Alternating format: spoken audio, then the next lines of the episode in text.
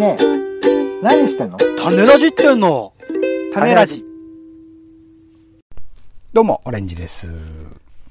皆さん、やっぱり、夏は甘酒でしょう。頑張っていきましょう。ポンです。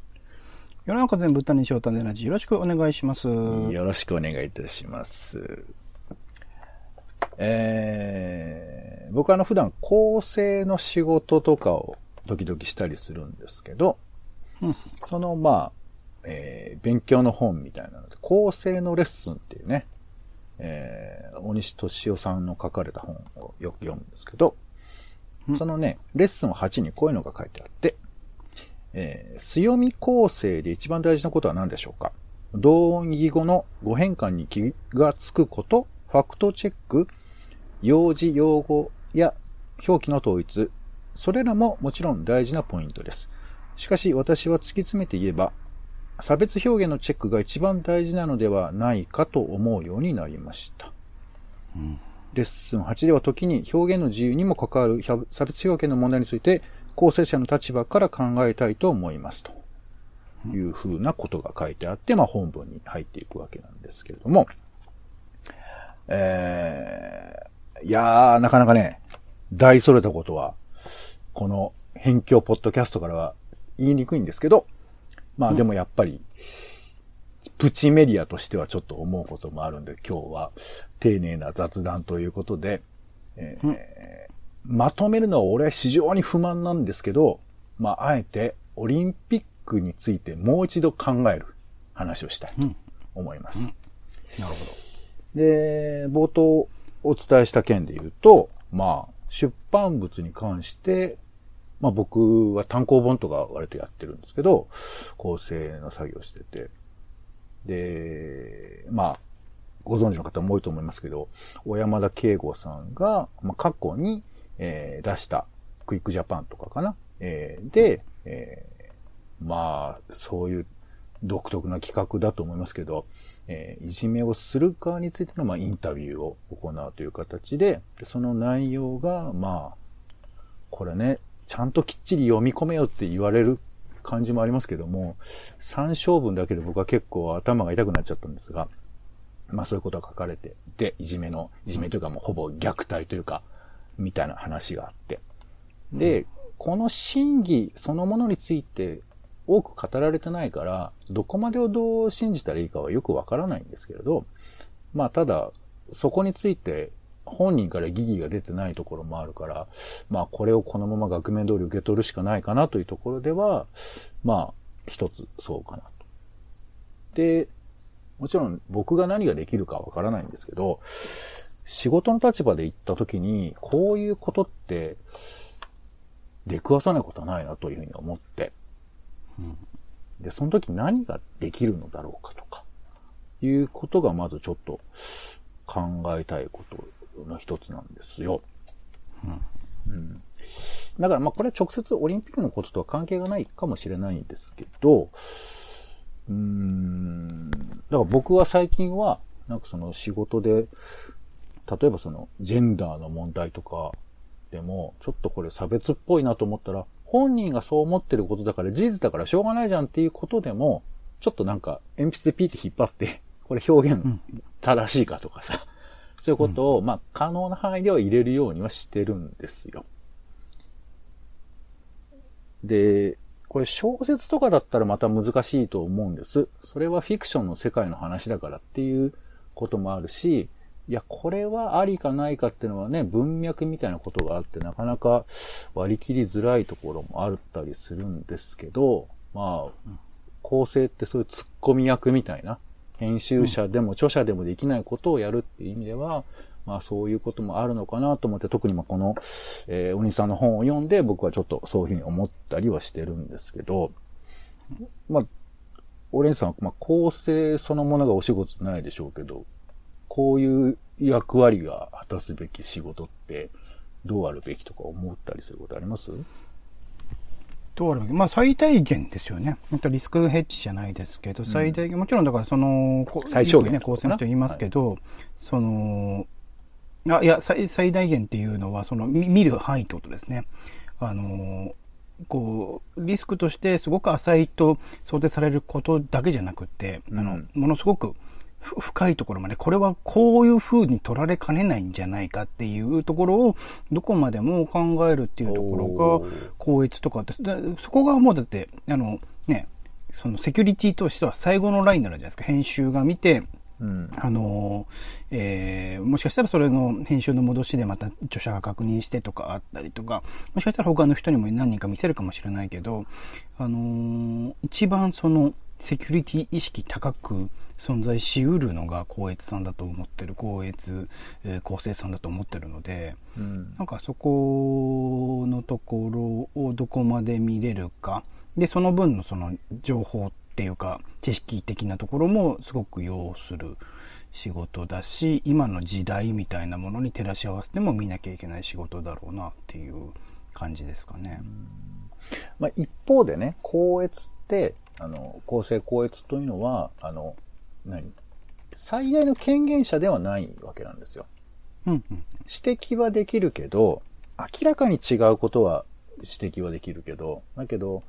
えー、それを例えば反映するかどうかの判断者というのはやっぱり編集者だったり、著者の判断だったりするので、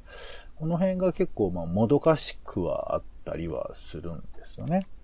うんうん。だからね、ちょっとそれは不十分じゃないかとか、他の本でも、いや、それはこいつ動いてんのみたいな話で、なんかこう、うん、そうですよねってなんかこう、自分のことではないけど、もごもごしたりはするんですけど。だからまあ責任を持つべきなのはそこは編集者なんだと思いますよ。その校閲のプロとしての判断を見た上で決めるっていうところで言うと。うん、そう。まあ、いや、だからさ。まあ、校閲ってしかも、まあ、外部が多いですからね。新潮社ぐらいですもんね。社内で校閲持ってるところって多分。どうだろうね。まあ、大きいところとかね、新聞社なんか当然持ってるし、うん、あの、まあ、うんうん、まあ、最近は外部も多いと思います。で、まあ、このね、話は、まあ、自分の話、自分ごとに何かできないかなという話なんですけど、要はこう、私がこのオリンピックに直接もし関わっていたとしたら、どうできたかっていうことの想定はさ、結構難しいっていうか、うん、で、まあ一方でです、でもね、やっぱこう、おかしいっていうことを言うこと自体は僕は、まあそれはそうだと思うんですけど、でも、なんか、うん、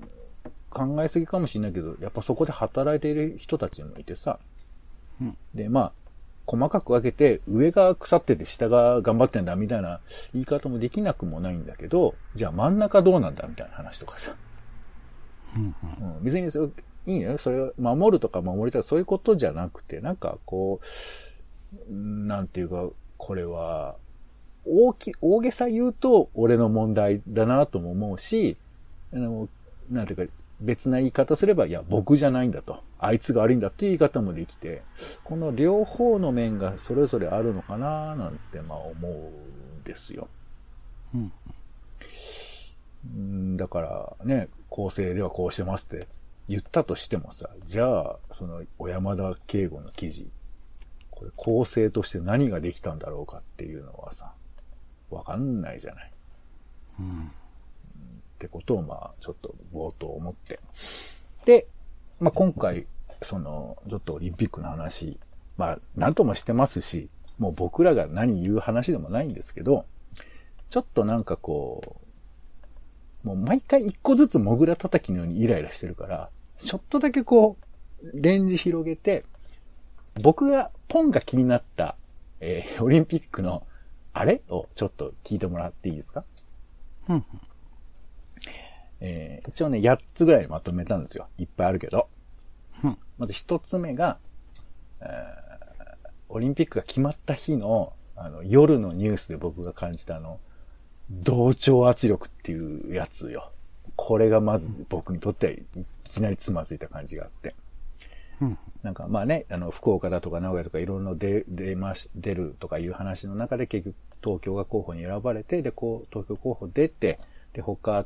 えー、まあ戦って、東京勝って、で、なんかメガネのおじさんが TOKIO っつったら、うわーってなって、全テレビ局が、いや、よかったですね、本当によかったですね、って叫んでる。で、今回も、えー、オーストラリアかなんかにまた決まって、オーストラリアの人たちも喜んでて、まあ、それは良かったなと思うんですけど、まあ、僕はもうここら辺からもう圧倒的に乗れなくなってしまったっていうか、うん、これって大丈夫っていう、シンプルに突っ込み入れたくなっちゃったよね。っていうのが一つ。で、二つ目。まあ、これもよく言われてますよ。えー、アメリカの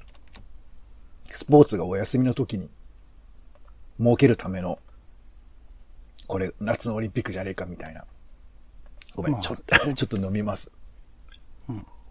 大きい放送権料みたいなのがね、NBC さんですか？アメリカの放送局がすごい大きいっていうのは聞きますし、時期的にも、まあ、わざわざ暑い夏を選んでるのはそういう都合もあるみたいな話がね。そうそう。だから無理やり進めなくちゃいけない理由にもなったりもするし、あと、もちろん国内でも、オリンピックを契機になぜか開発が進む。で、これがいい面悪い面あったと言われますけど、まあいい話がなくて。でもこれはね、どうしても批判する立場になればそうなったりはするんだけど、でもお金が中心に動いてるっていう世界観は、やっぱり如実に出すぎちゃってるから、このお金主義って何なのかなとか。で、これの先というか、これの裏なのかもしれないけど、まあ、ヨーロッパで生まれた文化とも言えるわけじゃないですか、オリンピックって。うん。で、これが、なんていうかこう、いいことでしょみたいに伝わってくる感じっていうのも、俺はなんかすごくちょっと微妙な感じがありました。うんうんうん、あのなんていうかこう、うん、正義という論理をぐるぐる回して上手に運用するみたいな、なんかそんな感じがするのよ。本当にどうなのっていう風な話じゃなくて、その、うんうん、訴状に上がってくるものが美しければいいみたいな。なんかそういう感じがしてて、その論理だけで生きてない人もいるだろうにって思うんだけど、なんかちょっと欧米なのかな？西洋なのかな？ちょっとはっきりはわかんない。まあ、今はね、バッハに全部集中させたりとかしちゃいますけど。で、それから四つ目。もうこれもちょっと俺偏見かもしれませんけど、その、感動スポーツ病みたいなのはもうちょっと勘弁してほしいなと俺は思ってて。いいよ、それはもうスポーツの力でね、とか人を励ましてとかさ。全然いいことだと思うけど、なんでこのスポーツ一本やりなのかっていうことに非常に僕は疑問で、でもまたこの数週間、これからそういうことを頼りにやっていくんでしょで、ね、ニュースコーナーでも続いてスポーツですっていうさ、このノリを聞かされなくちゃいけないっていう、まあ僕は僕の立場で嫌だなとかね。うん、で、5つ目。オリンピックのいいところって、一気に世の中が変わっていくところだと思うんです。えー、1回目の東京オリンピックも、まあ、あのオリンピックを目指して様々なインフラが整えられて、えー、社会の制度も変わっていって、えー、良くなったとか言われます。イギリスのオリンピックでも、ロンドンのオリンピックでも、まあ、これを契機にとかって話もあるし。ただ、この一気に世の中が変わるっていうことの良し悪しって僕はあると思ってて。で、今回もさ、なんかいろんな人がこう、摘発されてるじゃない。あれはおかしい、これはおかしいで。で、それはいいんですけど、なんか一瞬で何か全て成否を決めて、くるっとひっくり返すみたいなことをやっていくことで、世の中前向きになるのかっていうのが、いやいや、していかなきゃいけないんだよ。だからそれはするんだけど、なんか一気に世の中を良くするみたいなのって、それ良くするって言ってるやつの論理が正しいのかとか、まあ、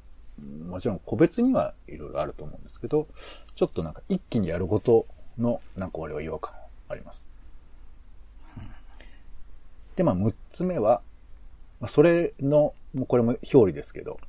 一気にやると、一気にできないっていうことね。まあ、例えば何、えー、東京五輪でも様々な問題が起こった時に、あ、わかった、じゃあこうしようとか。コロナが起こったらじゃあこうしようっていうことが全然できない。もう、ちょっと変えようと思っても全然変えられないっていう世界があって、まあそもそもオリンピックなんてそんなね、明日やりますって明日やれるわけではないわけだから。こんなに僕ら、こう柔軟性のない世界に住んでんだなっていうのは、なんかちょっと改めて思いました。で、7番目。多様性について僕はもう一度考えちゃいました。なんか正しさっていう言葉で、こうあるべきだ。これが正しい多様性なんだっていうことをすごく今僕らは突きつけられていて、全くその通りだなと思うんだけれど、よく言うね、この論理はよく言われてて、あの、何、こう、お前らが差別主義者と、へ、あの、そういうふうにレッテル張りをすることがもうもはや多様性を失ってるみたいなこととか、それはわけわかんない話ではあるんだけれど、でも正しいか正しくないかっていう、その二分法だけで世の中分けていって、それって多様性だっけってなんかシンプルに思っちゃうことがあって。で、これは多分、ま、大きく僕は間違えてて、一個一個全部個別な事例なんだよね。何かこう取りまとめて、大きくまとめて、例えばオリンピック推進してるやつは悪いっていう、この論理はむちゃくちゃなんだけど、でもちょっとそういうふうに偏りがちなところがあって、なんかまとめちゃって一口に言いたい。この一口に言うことと多様性って全然違うのに、でも、俺がね、この話、今回の話をオリンピックの話としていることの矛盾っていうのは、まあまさにそこだと思うんですけど、恐怖だなとちょっと。で、8番目。あの、僕、仮面ライダーとか好きで、戦隊ものとか好きで、よく見てるんですけど、この、まあ、あともう一個あの、レコード大賞とかさ、紅白歌合戦とか、えー、あと何ですか？あの、映画のアカデミー賞、日本アカデミー賞ね。オレンジさんが大好きな。えー、大嫌いなやつですかね。うん、嫌いって言っちゃいますか言っちゃいますかはい。あ、日本アカデミー賞ですよね。アカデミー賞はいいです。日本アカデミー賞は大嫌いですよ。俺ね、世界でこの、まあ、王道というか、ベタをやること、まあ、まさにそのサブカルとかってなんか最近よく、突然その言葉でなんか理解されたような感じの言葉を使う人多いですけど、なんかこう、王道をやることがめちゃくちゃ難しい。もしくはそれをこう培っていかないといけないんだけど、結構そういう努力を失ってるなという感じがあるなと思ってて。だからこう完全懲悪者とかですよ、仮面ライダーは。だけどこれをやるのが難しいわけ。うん、そして、レコード大賞ね、なんかこうみんなに愛された音楽を一曲選ぶ。これ難しいわけですよ。で、紅白歌合戦ですら、もうそういう時代じゃないとかさ、言われて。つまり、ベタを、ベタとして成立させるための難しさというのが、すごく今現れていて、で、まあまさにオリンピックっていうのは、ベタ中のベタだと思い込んでたけど、こんなのベタでも何でもねえじゃねえかって、まあ俺は言いたいわけなんだけれど、でも世の中にはベタはあるはずだというか、ね、その、アカデミー賞って、一応そういう体裁を整えてるじゃないですか。で、これをどういう風に作るかっていう難しさとか、これはだから一日ではできないってことでね、すごく時間をかけて作んなくちゃいけないんだと思うんだけど、これを作ることが結構難しくなっているんだろうなっていうのをちょっと感じたみたいな。ちょっと8つぐらい上げてみたんですけど、うん、こう、なんか、そうじゃないなとか、なんかあります？いや、全部その通りだと思いますよ。うん。これでもさ、なんか、これってでもひっくり返るのかなと思うとさ、結構ひっくり返らない感じしない？どれもこれも。うん。例えば、うん、その、変化に弱いって話をしたけどさ、ね、なんか、じゃあ、あの、まあ、これ、収録日というのは7月23日の昼間なので、この夜に、まあ、開会式が行われるわけじゃないですか。うん。だけど、おそらくは、昨日までのものを全部ひっくり返すわけにいかないよね、おそらくは。うん。うん、で、まあ別にそれがいいか悪いかっていうことではないんだけれど、簡単に変えるってなかなか難しいことだよね。うん。うん、い言う、そういう言い方しちゃうとなんなんだけど。だって俺が多分そのスタッフでさ、やってて台本さ、もう何も何百、何千ページみたいなものを作って、えーっと、とりあえずあの、小林さんっていう名前消してください、つって。昔すり直しを多分、なんかしてんのかわかんないけど、あるわけじゃない、そういうことも。ね、な実際プログラムも販売中止にしたみたいな話もありましたし。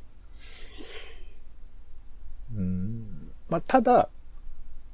どれもこれもそうだというときに、俺はこの、まあ、例えばこの8つを全部ポジティブに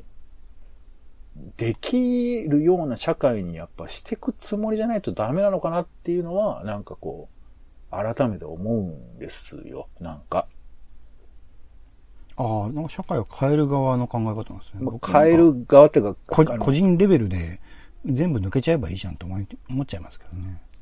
うんまあ、もちろん、これはだから両方あって、俺個人が、じゃあ同調圧力というふうなものに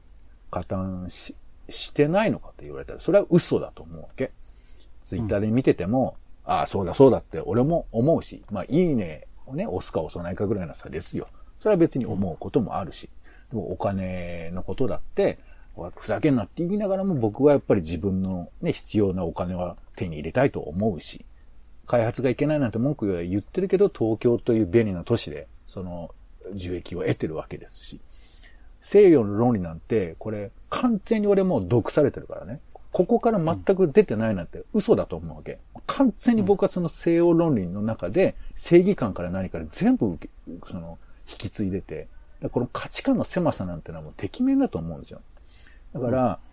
指摘することはできるんだけど、自分がこれ背中に突きつけられた時に、つまり私がもしさ、あの、小林健太郎氏になった時にですよ。なんか過去にやったことについてこう、まあまあだからこれはもう形式論とすることなのか、俺にはちょっと、もう僕ちょっとわかんないんですよ、なんか。なんかうん、正しそうなことは言えると思うし、なんかそれについてこうなんか、えー攻略法みたいなことは言えるかもしれないけど、でも俺の問題として捉えたときに、これ何なんだろうかって思うわけです。正しく言葉を言うというよりかは、そこを乗り越えるってことができたとしても、なんか、俺はどういう姿が良いのかなっていうか。うん、うん、うん。で、まあ、簡単に言えることは、オリンピックでしかないぐらいに思うしかないかなと思ってて。うんなんか大きいイベントだって言われてはいるけど、それはそれはいろんなことがある中の一つでしかなくて、そこにかける人生もありますけど、でもそれだけに生きなくてもいいし、そういうふうに思わなくても良い。まあこれはちょっと逃げっぽい感じもありますけどね。あの、ね、暴力振るっといて別にあの、文句言われるとこにいなきゃいいんだみたいな話に聞こえるかもしれないから、ちょっと難しいなとは思うんだけど。そう、だからなんかね、オリンピックを批判してる気持ちがずっと僕にはあったんだけど、うんそんなに批判できねえなって気持ちもある。うんまあ、自分自身が所属している社会から生まれたものですからね。うん。でも、一方で、これを何とかしたいなっていう気持ちがあって、で、これを、まあ忘れない方がいいんだろうな、ぐらいなことはまあ思うと。で、なんか一歩でもさ、なんかできることがありますかねっていうのが、まあ、オレンジさんへの相談。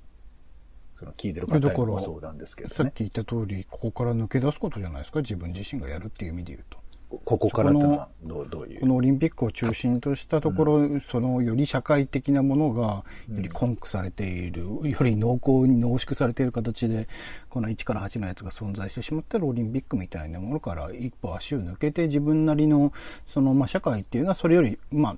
その状態よりは薄い状態だから、その中で自分なりのコミュニティを作るなり、自分なりの、こう、生活圏内を作るっていうことじゃないですか。ぐ具体的に、例えばどういうことがある？例えばその、なんていうんですか、地域コミュニティにおいて言うなれば、その地元の中で、まあ、コミュニケーションを取りながら、普通に地元のお店を大切にして生活をするっていうことを、プロセスを続けていけば、別に背筋主義だろうが、西欧の論理、倫理だろうが、そそういうところを気にせずに、自分の生活圏内っていうのは営むことができるんじゃないですか？うーん。まあ、うん。なんか別に社会そのものを全部変えなきゃいけないことではないとは思ってるので、あくまで自分の目に見える範囲の生活っていうところを、もちろんだからその先ですよ。その自分自身の生活を、まずささせた先で社会に少しでもなんか役立つことができればいいなと思うところはあるけれども、なんかそこって別に強制されるものでもないから、まずは自分の身の回りのことからっていうことじゃないですか。で、まあ知っておくってことは最初に日本さん言ってた通り大事なことだとは思います。うん。そうね。なんだろうね。なんかこう、自分の責務みたいなこととかをちょっと思ったりしちゃうんだよね。なんだか。例えばほら、アカデミー賞、日本アカデミー賞は嫌いって、まあ、まあ俺もちょっと変だなと思うんだけど、じゃあこれどうしていけばいいのかとか、なかなかそういう話の時にさ、なんか、まあ、無論こう、石投げる側であって作る側じゃないから、それはそういうもんなんだろうけど、なんか俺が作る側だったらどうなのかなって思っちゃうとなんか結構参っちゃうんだよね。なんか。もうわざわざやってるのはそっち側なんだからそっち側で勝手に考えてくれよって感じですかね。別に存在する必要があるものでもないしね、日本アカデミー賞って。でもそんなこと言ったら世の中のほとんどのことが必要なくなっちゃうじゃん。だって自分の見聞きしてる、自分の納得できることしか世の中にあだっちゃいけない。僕にとってはアカデミー賞は必要だし、グラミー賞は必要ですよ。いやいやワールドカップだって必要ですよ。うーんと、うーん。僕らの知らないイベントもいっぱいあるじゃん。だからそれはもう外側のものなので、それはわざわざその人たちがやってる人とか、それを応援してる人たちがどうにかすることなんじゃないかなとは思いますけど。まあ、例えばさ、今回、その、ミュージシャンの人とか、えー小林さんのことは何て言えばいいんだろうわかんないけど、クリエイターと呼ばれてましたね。まあ芸人とも呼んでましたけど、元芸人になっちゃいましたね。ああいうことがこう噴出した時に僕らがなんかちょっと感想を持ったりするじゃない。うん。なんか、変だなと思う気持ちもあるわけ。うん。瞬間そのことでいろいろ思うことはまあいいにしても、ね、例えばそのユダヤの問題について改めて考えるとかもありだとは思うけど、彼をなんかよくわからないけど、糾弾する気持ちになっていく感じとかさ、なんかこれ何なんだろうと思うんですよ。なんか。僕はちなみに小林さんについてはけ糾弾する気持ちないですけどね。もともとそれを、まあ、発信はしていたけれども、それについて DVD 化も、あの、配信もしていないし、本人はしていないし、その後反省して、まあ、作品、か彼の作品を見ている限りにおいては、そういう様相の感じるようなものは僕自身としてはなかったので、小林さんについては糾弾するつもりはなかったけれども、退任する必要はなかったってことだ。ん彼が辞める必要はなかった。うん検討する必要はあったでしょうけどね。過去にこういうものを作品。でも、それの弁解の余地すらなく、こういきなり解任っていうプロセス自体はどうかしてるなと思いますけどね。でも、まあ、それも含めて、うんまあ、小林さんが今の状態の東京五輪に関わるっていう決断をしたってこと自体は僕はナンセンスだなと思ってるっていうところはありますかね。仕方がなかったのかもしれないけど。うーんなんかその辺が俺はちょっとわかんないんだよな。なんか俺が仕事でもし言われた時に、いや、ここもちょっと長くなったごめん、まあ、ここまでぐらいにしますけど、俺がもし何かそういうふうな依頼を受けた時に、いや、僕はできませんっていうことを言えるのかなっていうのがちょっと悩ましくて。で、まあ多分僕はその生活的なね、ものはありますけどね。断る断るつもりではいるよ、僕も。多分。政治的なこととかはちょっと無理ですとかさ。ただ、オリンピックだとちょっと政治的っていうか、もうちょっと、まあ、俗に名誉的なこともあって。例えばこれをやったら別な仕事もできるかなとかさ。そういうこととかも僕の中で思っちゃうかもしれない。オリンピック関連の本の構成とかしますなんて言われたりとかしたらさ。入りますよなんて言っちゃうかもしれない。本当ケースバイケースだと思いますね。その仕事がどういうところから依頼されているのか、どういう目的で行われているのか、そして、まあ自分自身がどういう目的でそこに関与するのか、そこからどういうものを得たいのかっていう、本当にいろいろなケースケースで考えていくことなんだろうなと思うから、なんか自分自身をそこに置き換えてみたいな感じでは考えられないっていう前提において僕は生きてるかもしれないですね。俺はでも、まあ、もちろん、オレンさんのおっしゃる通りなんだけど、でも僕らは逆側では10波人からげにしてる面もあると思うわけ。本当に関わってるのがどの程度なのかとか、たまたま詳しく知ってるからその人はこうだっていうふうに判断できる場合もあるけど、全然知らん人だったら、ああ、ろくでもねえなっていうくくり方をする可能性もあるじゃん。で、そんなくくり方されるんだったら、まあ触れない方がいいっていう、それは安全策だけ言えばそういう言い方にはなりますけど、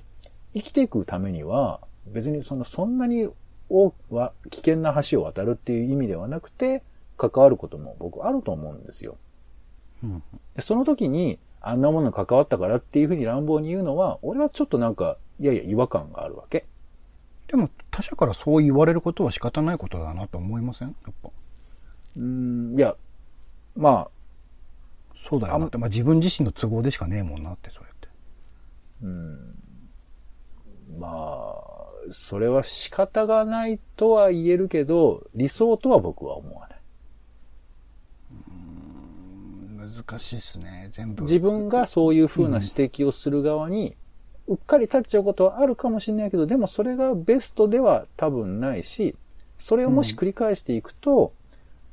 うん、つまり自分の意図に沿わないことには、常に文句を言うみたいな話になりかねないわけだけど、ただこれ、実際はさ、